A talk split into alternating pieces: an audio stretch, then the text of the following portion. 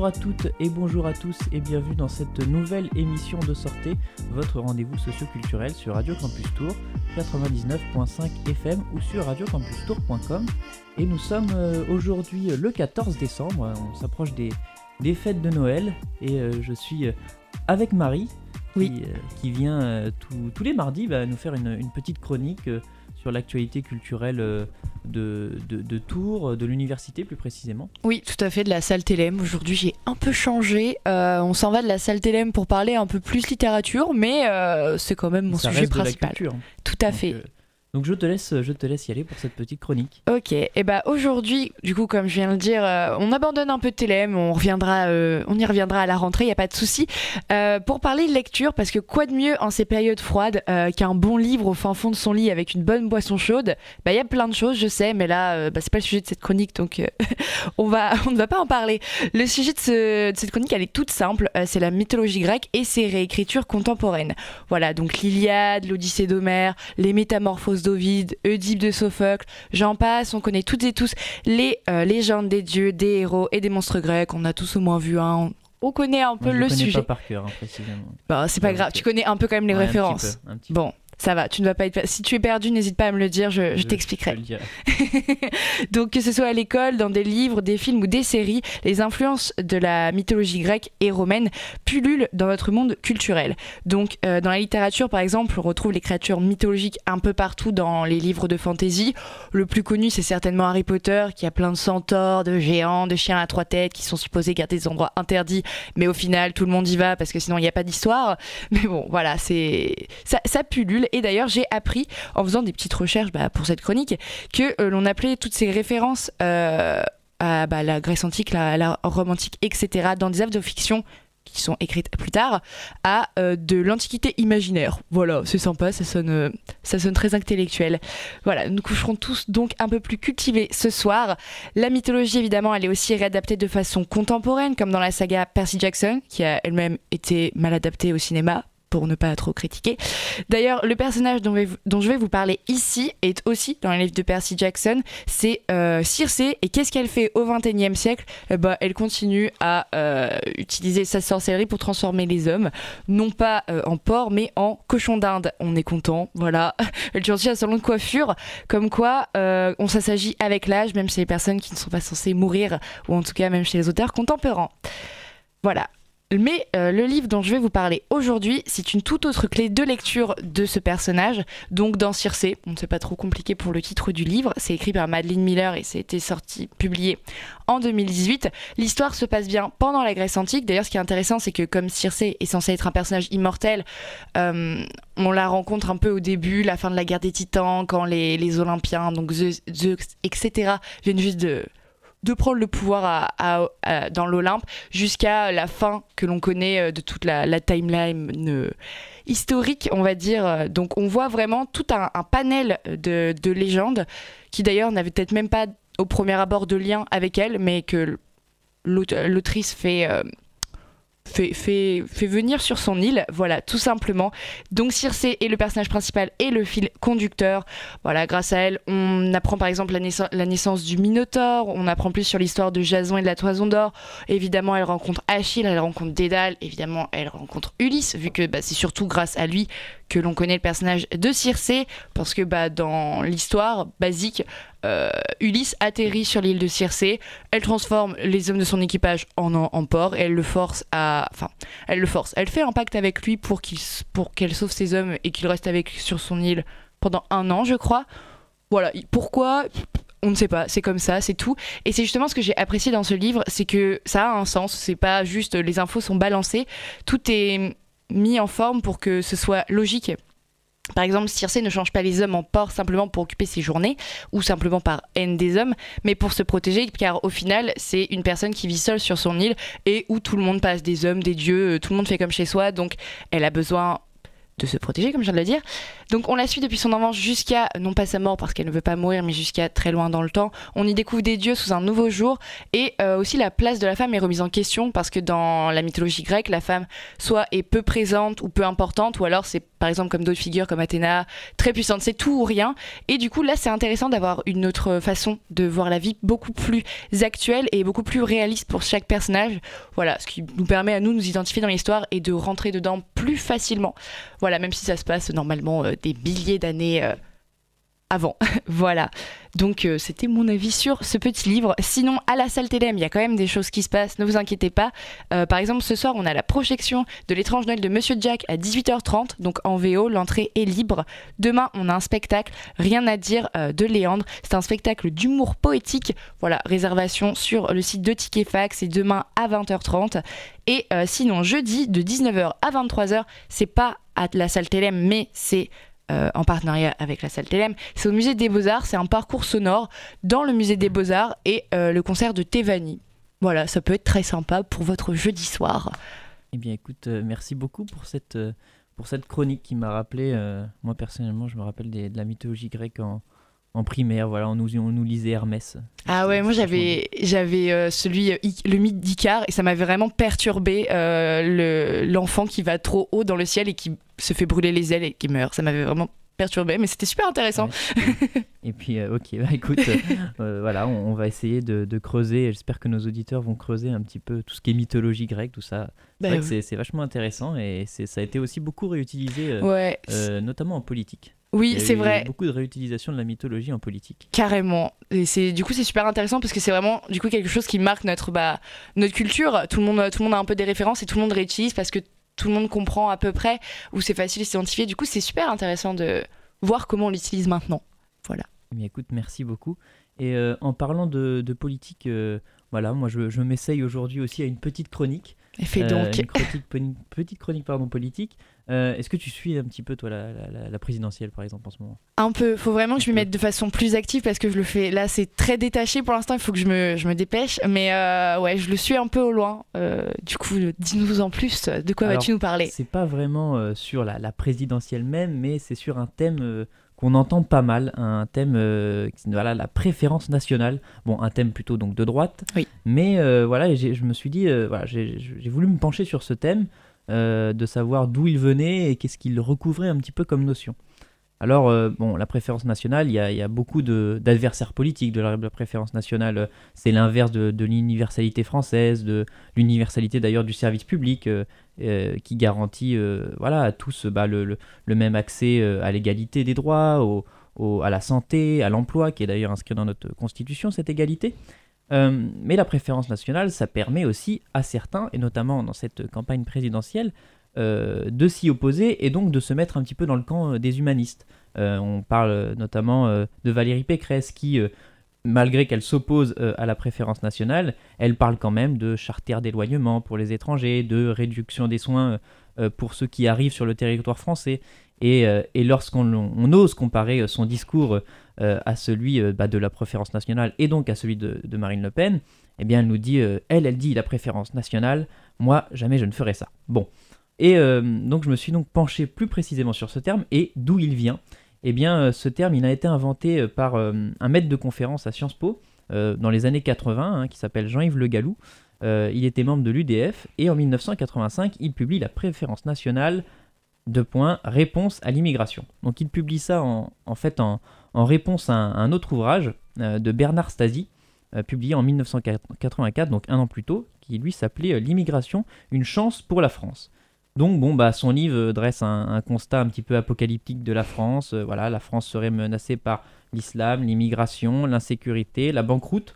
Et la seule, le seul remède, en fait, eh bien, ça serait la préférence nationale qui, pourrait sortir le pays du mal qui le ronge. Voilà, en excluant les étrangers, eh ben, on payerait moins d'aide sociale et donc on ferait de, grosses économies. Hein. Bon, ça nous rappelle quelques, discours actuels. Et donc, euh, sa théorie, c'est la suivante les étrangers seraient, donc obligés de partir et la France euh, bah, serait moins attractive. Donc, euh, voilà, on s'en sortirait en, en excluant un petit peu tous ceux qui arrivent sur notre territoire. Bon, alors le FN n'a jamais euh, eu l'occasion euh, vraiment d'appliquer cette, euh, cette, théorie et ce programme, puisqu'il n'a jamais été au pouvoir. mais quand même, ils ont tenté de, détourner un petit peu, enfin de passer par d'autres voies, notamment celle de, la mairie, notamment la mairie de Vitrolles, en 1988, qui a voulu instaurer une allocation municipale de naissance réservée aux familles françaises. Bon, alors cette, tentative a été retoquée trois mois plus tard par le tribunal administratif de Marseille, donc une tentative échouée. Et mais je me suis dit, est-ce que cette préférence nationale, en fait, elle, est, effective? Est-ce qu'on a déjà euh, des, lois euh, ou des dispositions qui, euh, sont dans, dans, cette lignée de la préférence nationale?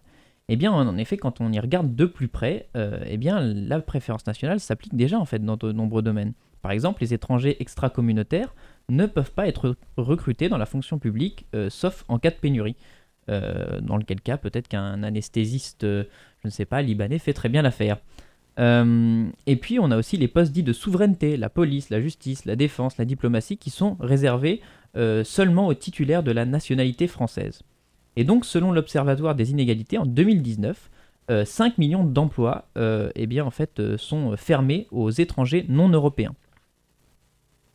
Et dans le secteur privé, eh bien, les restrictions perdurent aussi hein, depuis les années 1930 où les professions libérales ont été cadenassées.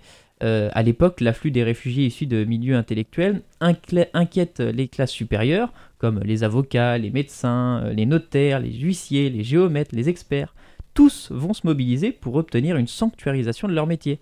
Et euh, les parlementaires vont y être réceptifs, puisque en plus de la nationalité française, il faudra dorénavant disposer d'un diplôme hexagonal, ce qui exclut de nombreux Français qui étaient naturalisés. Alors, euh, les discriminations euh, ne répondent pourtant pas à un impératif particulier. Mais quand il s'agit de protéger leur emploi, les classes supérieures euh, s'accommodent très bien finalement de la préférence nationale. L'accès aux, aides sociales aussi connaît aussi différentes limites. en effet, n'en déplaise à certains, il ne suffit pas de poser le pied sur le, sol français pour toucher les allocations ou le minimum vieillesse. par exemple, la, la condition d'ancienneté de résidence impose d'habiter en France depuis un certain temps. Bon, sauf que le certain temps, c'est un curseur. Donc il est totalement arbitraire. Alors par exemple qu'il fallait 3 ans auparavant pour toucher, pour toucher le RMI, le revenu minimal d'insertion je crois, il faut aujourd'hui 5 ans pour toucher euh, eh bien son, son, suivant, c'est le, RSA aujourd'hui. Donc euh, voilà, ce, délai a, vraiment augmenté. Et donc pour conclure, eh bien, ce, patriotisme, social euh, pour reprendre la formule de Marine Le Pen, n'a en fait aucun effet sur les migrations. C'est-à-dire que les spécialistes de, d'émigration s'accordent à dire que les raisons d'émigration sont essentiellement motivées par les raisons de partir de chez soi, et non pas les raisons d'aller vers une destination.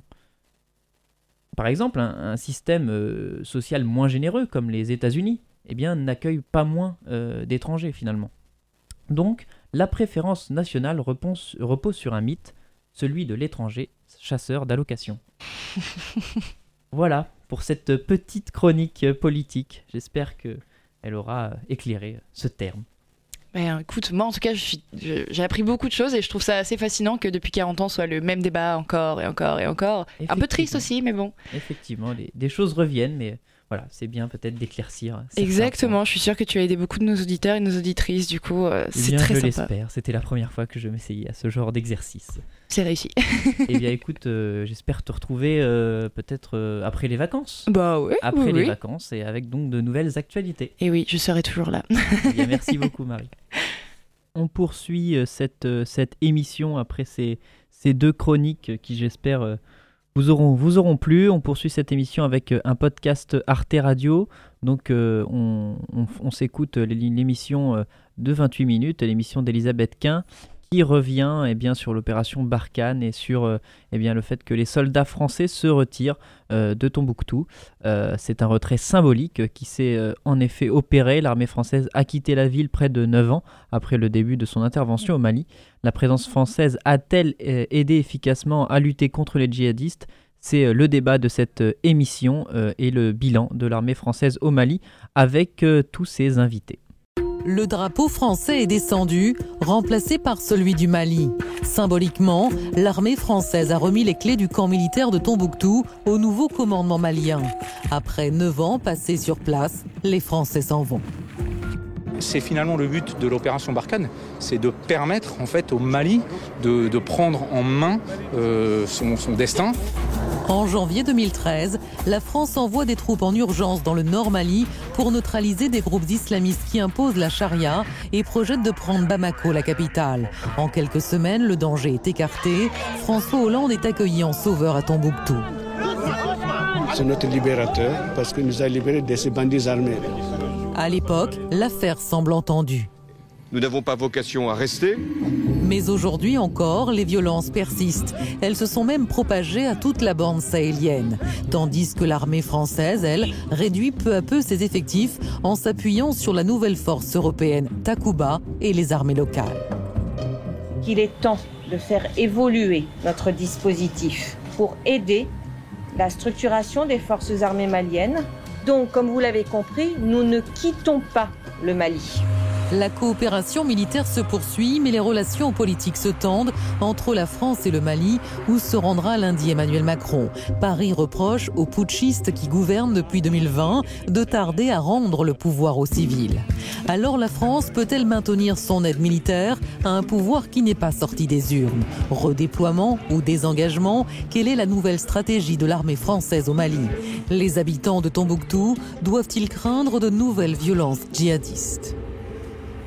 Nos trois experts, nos trois invités, Marc-Antoine Pérouse de Monclos, bonsoir, vous êtes chercheur spécialiste des conflits armés en Afrique, vous dirigez, euh, vous êtes directeur de recherche à l'Institut de recherche pour le développement, l'IRD, et votre ouvrage L'islam d'Afrique au-delà du djihad est paru aux éditions Vendémiaire. Selon vous, le Mali ne peut pas s'en sortir tant que la France est sur place. Barkhane était un échec programmé, l'opération Barkhane.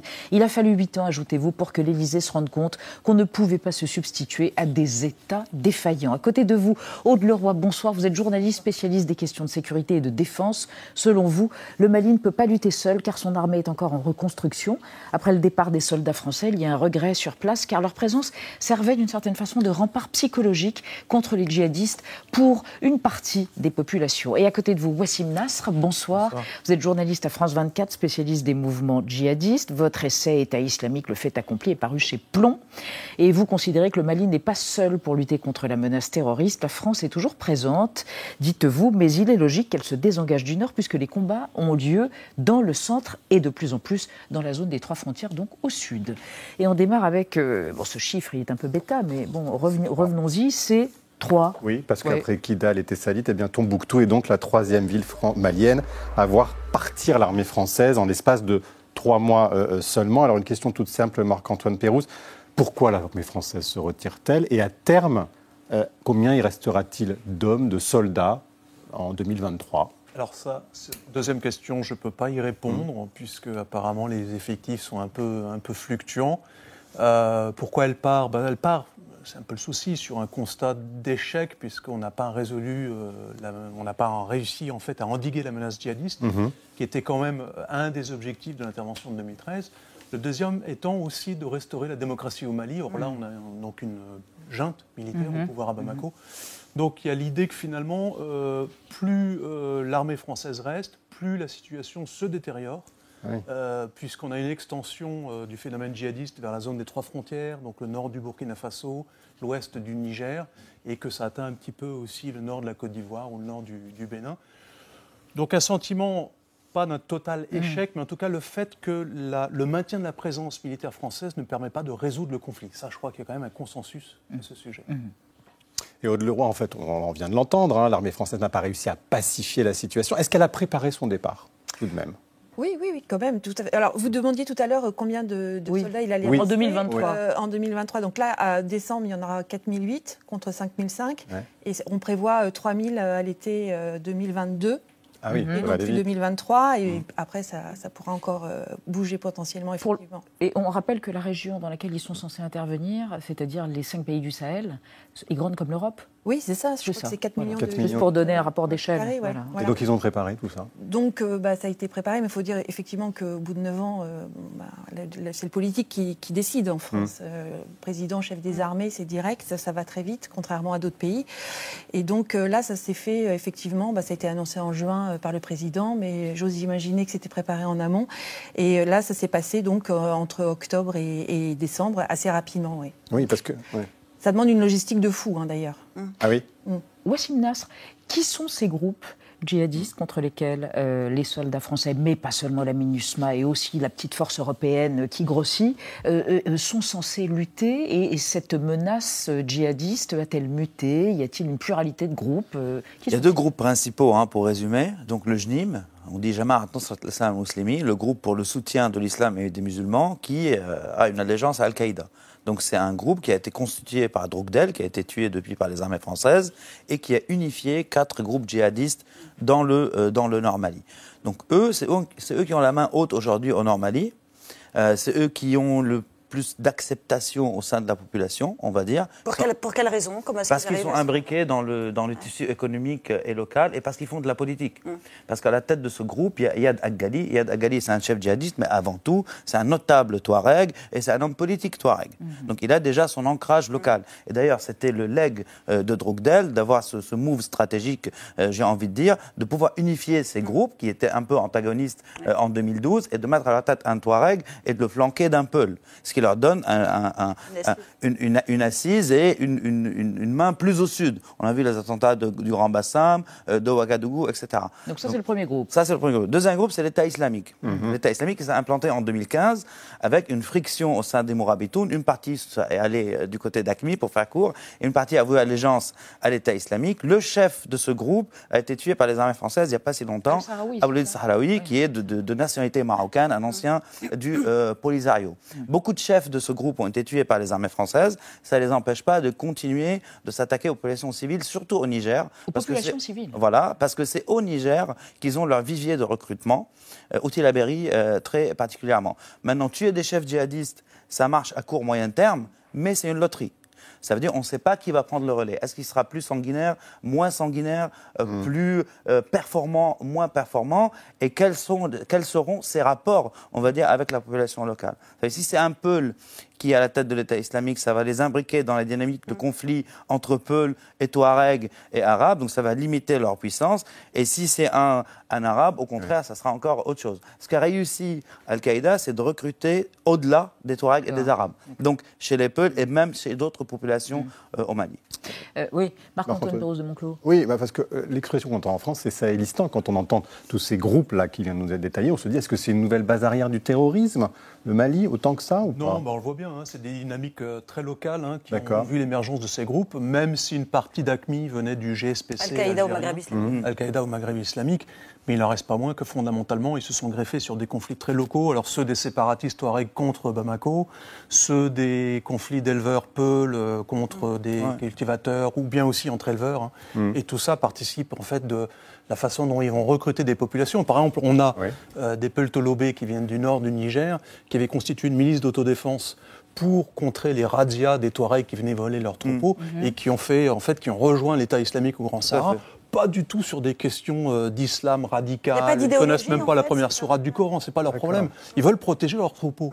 Hum. Et c'est pour ça que quand on va un peu dans la dynamique locale de ces conflits, on se rend compte que ce sont des conflits qui relèvent de la police, de régulation des conflits, les couloirs de transhumance des troupeaux, etc. Hum. Donc là-dessus, c'est clair que la- l'armée française n'est pas là pour jouer au vacher. Quoi, si vous voulez. Après- on a un vrai problème d'État. C'est un problème politique, en fait, de régulation des politiques, d'accès à la terre, d'accès Ouais. aux points d'eau. Et là, l'État malien est défaillant. Ben voilà. Est-ce que ça veut dire est-ce que l'armée malienne est Les- prête justement d'apprendre la suite Les griefs sont toujours euh, locaux. Et s'ajoute à cela la couche, on va dire, euh, idéologique et djihadiste. Maintenant, c'était moins ancré dogmatiquement et, et idéologiquement, on va dire, avant le conflit entre l'État islamique et Al-Qaïda.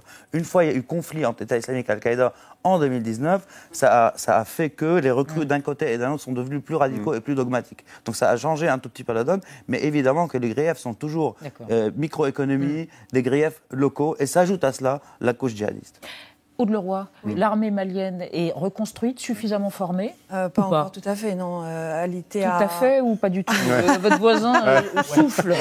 Je préfère rester prudente. Non, mais, mais par exemple, au début, elle était à, à environ moins de 10 000 hommes et aujourd'hui, elle est à 34 000 hommes. Je crois qu'il y en a 25 000 qui sont engagés en Qui sont permanence. payés, qui sont équipés. Voilà, euh, et ça, change quand même, ça change quand même par rapport à avant. Et il y a 25 000 recrutements qui sont envisagés aussi. Donc on, on- voilà, on, on est peut-être au milieu Mais du ils guet sont simplement. formés, ils sont suffisamment formés. ils Alors sont ça là, fait 8 ans, 8-9 ans que euh, les Français, en tout cas, participent à leur formation. Mais c'est pas terminé, non? Il y a Mm. encore des choses à faire. Là, justement, avant de quitter Tombouctou, il y a eu un- une piqûre de rappel euh, sur les bases du combat, sur les euh, engins euh, impro- explosifs im- improvisés, etc., avant de, de- de donner les clés euh, de la base. Mais voilà, et non, c'est toujours en, en cours. Et d'ailleurs, il y a des formateurs qui vont rester là. Alors, on va évoquer la présence au Mali Mm. de mercenaires russes, les mercenaires de la fameuse société euh, Wagner. Oui, alors il faut prendre toutes les précautions nécessaires évidemment parce que l'information n'a pas été confirmée par l'état-major, mais c'est vrai que depuis euh, plusieurs mois maintenant, des rumeurs font état de la présence de cette euh, société russe au Mali. On parle même d'un contrat imminent entre la junte au pouvoir et ce groupe paramilitaire. En tout cas, c'est un chiffon rouge qu'agite Bamako qui n'hésite pas d'ailleurs à mettre en scène le raffermissement assez récent de ses relations avec Moscou. Et de son côté, la Russie, elle, elle utilise assez peu discrètement les réseaux sociaux et les comptes d'influenceurs anti-Barkhane, puisque ça existe, pour diffuser l'idée, cette idée que les mercenaires de Wagner sont déjà là et que la population s'en réjouit. Ce qu'on sait de façon sûre, c'est que le groupe Wagner a bien agi au Mozambique, en Libye, en Syrie, en Centrafrique. qu'il est accusé également euh, d'y avoir commis de nombreuses exactions. Et d'ailleurs, lundi dernier, euh, l'Union européenne a imposé des sanctions contre la société militaire privée qu'elle accuse, je cite, d'avoir recruté, formé et envoyé des agents dans des zones de conflit afin d'alimenter la violence. Qu'on sait également, euh, c'est qu'au Mali, plusieurs sources s'accordent à dire que des hommes qui sont liés, qui seraient connectés à Wagner, sont déjà sur place, mais pas pour combattre, mais pour prospecter euh, des mines d'or. Il y en a quand même un certain nombre, ce qui est un autre mode d'implantation et de prédation. En tout cas, la position de la France, elle est très ferme. C'est eux ou nous. Elle refuse clairement de cohabiter avec les mercenaires russes euh, au Mali. Marc-Antoine Pérouse de Monclos, cette euh, présence de Wagner, si elle est avérée, est-ce que ça peut être un motif supplémentaire de désengagement de la France, peut-être même de chantage? Motif- vis-à-vis de la junte Motif ou prétexte hein, euh, à Mm. voir, parce Mm. que là, euh, c'est pas confirmé du tout. Moi, ce que j'observe, c'est que les Russes sont malins, c'est-à-dire qu'ils se font payer par les Maliens si jamais ils interviennent. On parlait de 10 millions de dollars par mois, mais encore une fois, rien n'est Alors que Barkhane, Alors que Barkhane, c'est un milliard d'euros du contribuable français pour un service Mm. gratuit. Donc, bon, euh, je veux dire, euh, on peut s'interroger aussi sur la stratégie du- de la, la junte De au la pouvoir à. Bamako. Euh, Est-ce qu'ils préfèrent payer 10 millions de dollars pour un Après- service qui va consister en fait à mettre la main sur l'exploitation de l'or au Mali, parce que le Mali est quand même le troisième producteur Eh oui. d'or en Afrique, hein, après l'Afrique du Sud notamment. Donc euh, effectivement, accepter de Mm. payer euh, et puis voir les Français partir. euh, Voilà, on peut s'interroger quand même vraiment sur la position de la junte. Pour moi, c'est pas très clair. Après, il faut voir que euh, vous vous rappelez tous quand les Wagner s'est implanté en République centrafricaine, Oui. Oui. on a tous les journalistes ont travaillé sur les images de Wagner, vérifié les véhicules. Moi-même, j'ai travaillé dessus pour confirmer qu'ils étaient là-bas. On l'a su après coup. Alors que là, l'effet final recherché par les Russes, on y est, sans quand même ils mettent les Mm. pieds là-bas. Mhm. Donc l'effet de, de- de pression diplomatique, de chantage vis-à-vis de la France, on y est. Vous savez très bien que le convoi, les convois qui partaient de Côte d'Ivoire, il n'y a rien de plus routinier, on va dire, dans l'acheminement de matériel vers Gao. Pour la première fois, ils ont arrêté par deux fois au Burkina et au Niger. Parce que la propagande, la Donc c'est de la désinformation propagande, ouais. disait que, attention, euh, c'est les Français qui arment les djihadistes. Donc l'effet final recherché est déjà atteint sans que Wagner soit là-bas. Vous n'êtes pas d'accord, Marc-Antoine Oui, non, mais je pense qu'il n'y a pas besoin des Russes pour qu'il y ait un ressentiment fort contre Barkhane, Mhm. pour deux raisons au moins. D'abord, Contre Barkhane ou contre la France Contre la France et contre Barkhane. Là, on parlait du convoi de Barkhane, hein, qui est remonté vers le Burkina, et puis ça s'est mal terminé aussi au Mali, puisqu'on accuse des Français aussi d'avoir tiré sur des civils, etc. Donc, euh, non, je pense qu'il n'y a pas besoin des Russes pour qu'il y ait du ressentiment contre Barkhane et la France. Pour deux raisons. Un, l'humiliation nationale pour des Maliens ou des euh, Burkinabés de faire appel à l'ancienne puissance coloniale Mhm. pour venir, entre guillemets, les sauver. Et en plus, ça ne marche pas. Et en plus, ça ne permet pas de mettre fin au conflit. Donc c'est humiliant et frustrant.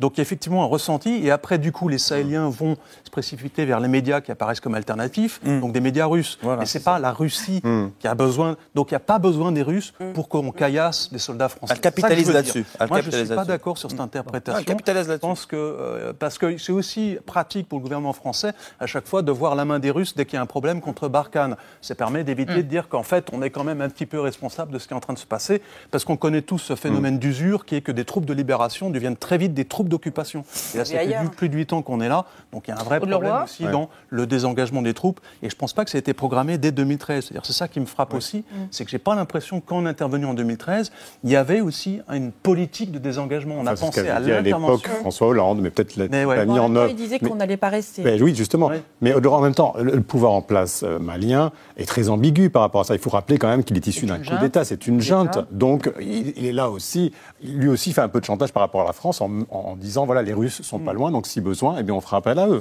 Oui, tout à fait. Oui, oui, tout à fait. D'ailleurs, je crois que euh, c'est le Premier ministre qui disait que c'était il avait ressenti un sentiment d'abandon. De la charge en plein vol, c'était le mm. Premier ministre. Voilà. C'est ça. Alors justement, vous allez nous faire écouter le bah, ministre malien des Affaires étrangères. Exactement, Abdoulaye Diop. Et lui, il rappelle quand même l'importance de la menace terroriste et il parle notamment de la France. On écoute.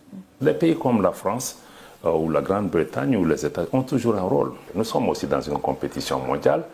Est-ce qu'on veut que le Mali s'asseye, que les terroristes viennent nous prendre à Bamako? Est-ce qu'on peut lutter contre le terrorisme avec des bâtons? Donc le Mali a des problèmes. Le Mali a besoin de s'équiper.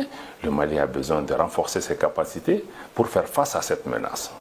Voici Nasr. En même temps, c'est vrai que la France, comment peut-elle intervenir, rester dans un pays qui n'est pas démocratique aujourd'hui. C'est vrai que c'est compliqué en fait, puisqu'elle ne reconnaît pas ce pouvoir qui reste en place et qui n'a pas mis en place un, processus de transition. Là, on n'est pas dans un coup d'État, on est dans un, ce que j'appelle moi un surcoup d'État. Ah un coup quand même dans le, euh, dans le coup. Et d'ailleurs, le président Macron va probablement voir euh, Goïta bientôt. Mais c'est le, jeu, le jeu diplomatique. Ça veut dire que les Maliens disent aujourd'hui, euh, on ne peut pas faire la transition parce que le pays n'est pas sécurisé, on ne peut pas avoir d'élections. Bon, c'était pas mieux il y a deux ans, c'était pas mieux il y a trois ans. Et dans le jeu diplomatique, évidemment que les Maliens, la junte malienne, va faire pression avec tous les moyens mm. pour avoir cette reconnaissance premier acte, si vous vous rappelez, de la junte à l'époque, à la libération de Soumaïla Sissé après négociation avec les djihadistes. Pardon, qui était Sissé, monsieur Sissé Rappelez-nous qui était. Soumaïla Sissé, c'est l'opposant euh, malien euh, qui était candidat à la, présidence. Il est mort depuis, malheureusement, du, du, Covid, mais il était détenu par le JNIM, donc par Al-Qaïda dont on parlait tout à l'heure. Il y a eu des négociations pendant des mois. Avant la junte, la junte a pris le pouvoir, elle a continué à négocier avec les djihadistes, elle a obtenu sa libération contre la libération de détenus djihadistes, et y compris Sophie Vetronin. C'est pour ça que j'en parle. Parce que et il était le cadeau qui a été fait à la France pour que Goïta soit, on va dire, euh, accepté ou reconnu. Jean-Yves Le Drian a été juste après ça là-bas, on connaît la suite, et maintenant ils essayent de faire hmm. un chantage aussi, mais c'est le jeu diplomatique. J'appellerais même pas ça un chantage. C'est le jeu entre États, c'est le jeu entre nations. Les Maliens, les Maliens disent si vous avez accepté le fils d'Ebi au Tchad, hmm. pourquoi pas nous le pour schématiser. Voilà, pour schématiser. Alors on va s'intéresser bah, justement, puisqu'on parle de politique et de la junte et de ses ministres, on va s'intéresser au Premier ministre, il s'appelle Shogel Maïga, c'est le ministre de transition du Mali en attendant d'hypothétiques élections en 2022. Bonjour docteur, j'ai mal ici et là. Une petite déprime passagère, c'est tout. Évidemment, je fais du sport. Mon cher Shogel Maïga, j'ai vos radios sous les yeux, c'est gonflé vous êtes Premier ministre du Mali depuis six mois, nommé par un colonel putschiste après deux coups d'État. Vous aviez bien tenté d'accéder au pouvoir par la voie démocratique, mais avec 2,73% puis 2,16% au présidentiel de 2002 puis 2018, j'ai opté pour la sécurité. Et vous voilà en mesure de cracher vos molars diplomatiques dans la soupe de la France, dont vous goûtez très modérément le rétrécissement de l'opération Barkhane. La fin de Barkhane, plaçant le Mali devant le fait accompli et l'exposa à une, à une espèce d'abandon en plein vol, nous conduit à explorer les voies et moyens pour mieux assurer la sécurité de manière autonome avec d'autres partenaires le 25 septembre, vous reprochiez donc à la France son abandon et un mois plus tard, débarrassé de toute gratitude, au moins pour les 57 militaires français tombés au Mali, vous moquiez son incompétence, la suspectiez d'avoir un agenda caché et vous autorisiez à faire monter les enchères en draguant le groupe russe au paramilitaire boucher Wagner. Moi, je connais pas de groupe Wagner. Oh, eh, vous connaissez au moins la Russie? Vous êtes ingénieur diplômé de l'Institut des télécoms de Moscou et Poutine vous vend des armes. Vous connaissez aussi la méthode Boucher puisque vous avez été proche de Moussa Traoré, tyran malien condamné à mort deux fois. Ben, heureusement, il n'est pas mort deux fois. Avant de collaborer avec le pouvoir illégitime qui a défait le président Ibeka, vous avez été son ministre de l'économie numérique jusqu'à ce qu'il vous foute à la porte pour soupçon de détournement de fonds. Et maintenant, vous purgez le paysage politique de ses proches au motif de lutter contre la gabegie financière. Je fais ma petite opération de Marcane à domicile. Mon cher Chogel, l'enfer est aussi pavé de mauvaises intentions. Merci Thibault Nol. Benjamin. Maïga qui a quand même accusé la France d'armer hein, les terroristes, rappelons-le. Aude Leroy, en même temps, il n'y a pas que les Français, il y a quand même une force européenne sur place. À quoi Takuba. sert-elle Oui, Takuba, c'est un groupement euh, de forces spéciales en fait de différents pays. Aujourd'hui, ils sont à peu près 900 là en ce moment, euh, d'une dizaine de pays. Il y a d'autres pays qui devraient arriver au début de l'année. Euh, c'est une sorte de laboratoire, euh, on appelle ça comme ça. Pour justement faire des coups ponctuels euh, grâce euh, aux opérations des, des forces spéciales. Et ils espèrent, effectivement, la France espère, euh, a eu un peu de mal à rameuter du monde, mais après, il faut quand même se rappeler que en France, comme le disait le président est chef des armées, donc ça va très vite. Et dans d'autres pays, il y a des processus de validation politique qui prennent plus de temps pour euh, envoyer du monde, euh, des soldats là-bas. Au Sahel. C'est quoi la solution, voici Nasr, au final? C'est de négocier avec les djihadistes? C'est comme ça que ça va se Les terminer Maliens, euh, les autorités maliennes précédentes et actuelles Mm. ont manifesté leur volonté de négocier. Les djihadistes eux-mêmes ont manifesté une volonté de négocier. Même le JNIM. Mais de négocier quoi, pardon? Oui. C'est quoi la Ah, base mais de après, voilà, qu'est-ce qu'il y a dans, dans, dans le panier? Ouais. Voilà. Ça veut dire, est-ce que là, le droit euh, civil sera géré par la charia ou pas? La loi civil, Donc, les héritages, pas le droit pénal. Mhm. Il faut savoir que, par Qu'est-ce qu'ils disent? Est-ce que c'est leur intention aujourd'hui? Est-ce que c'est ce qu'ils expriment? C'est ce qui- c'est- en tout cas, c'est ce qui est en train de se passer. Ça. Si on compare avec 2012 où Al-Qaïda coupait des mains et des Mm. pieds, Mm. maintenant ils le font plus. Voilà. Al-Qaïda a dit quand même, le JNIM, que le territoire français est exempt des attentats, en disant le conflit avec la France est restreint au Sahel. Donc on a une branche d'Al-Qaïda qui sort Mm. de la guerre épique sans fin contre les mécréants, alors que les pays occidentaux, y compris la France, sont coincés dans la guerre contre un mode opératoire qui est le terrorisme. ça aussi, ça à prendre en La, considération. négociation, euh, elle est évidemment très importante. C'est un levier. Ça ne va pas tout résoudre non plus, parce que le djihadisme n'est jamais qu'un symptôme de la profonde crise des États. Et donc là, il faut effectivement que l'État malien il se construise aussi. Hmm. Et là, il y a deux, deux gros, gros, gros problèmes la corruption et l'impunité. La corruption des forces. à l'intérieur de Incorruption l'État, à l'intérieur de l'État, qui explique aussi pourquoi les Ouais. soldats sont mal armés, Ouais, mal, voilà. payés. Mal payés. L'impunité quand les forces de sécurité, l'armée malienne, en fait, depuis l'indépendance, essentiellement, ce qu'elle a fait, c'est tuer des civils et faire des coups d'État. Excusez-moi, comment Il y a pas d'enquête, Et, et l'armée, c'est juste un des organes de l'État. Donc c'est la corruption la magistrature et- l'impunité. Et l'impunité. Quand, quand le- l'auteur du coup d'État de 2012, qui a provoqué, qui a largement suscité Mm. et amplifié la crise euh, au Mali, euh, quand cet auteur de putsch, Sanogo, finalement est libéré, il peut même se représenter à des élections sans avoir été jamais condamné, c'est quoi le signal pour un officier malien aujourd'hui Bah, Allez-y, euh, vous pouvez Mais est-ce qu'il se refaire un coup profite C'est un d'État. deuxième Afghanistan? Enfin, vous nous faites un peu peur quand vous Non, dites ça. non. Alors, Non, la, grande fragilité de l'État, en revanche, vous n'avez pas la même structuration islamique de la population qu'en Afghanistan. Où là, l'islam a non seulement euh, structuré les moudjahidines, mais en plus, il y a eu quand même des décennies d'occupation étrangère qu'il n'y a pas encore eu au Mali. Soviétique d'abord, puis, et ça, ça a beaucoup légitimé. La meilleure façon de légitimer un groupe armé, c'est effectivement de coaliser contre un envahisseur étranger. Ça, c'est vraiment. euh, Traditionnel. voilà. Et ça, c'est le mot de la fin pour ce débat et pour ce soir. Merci à tous les trois.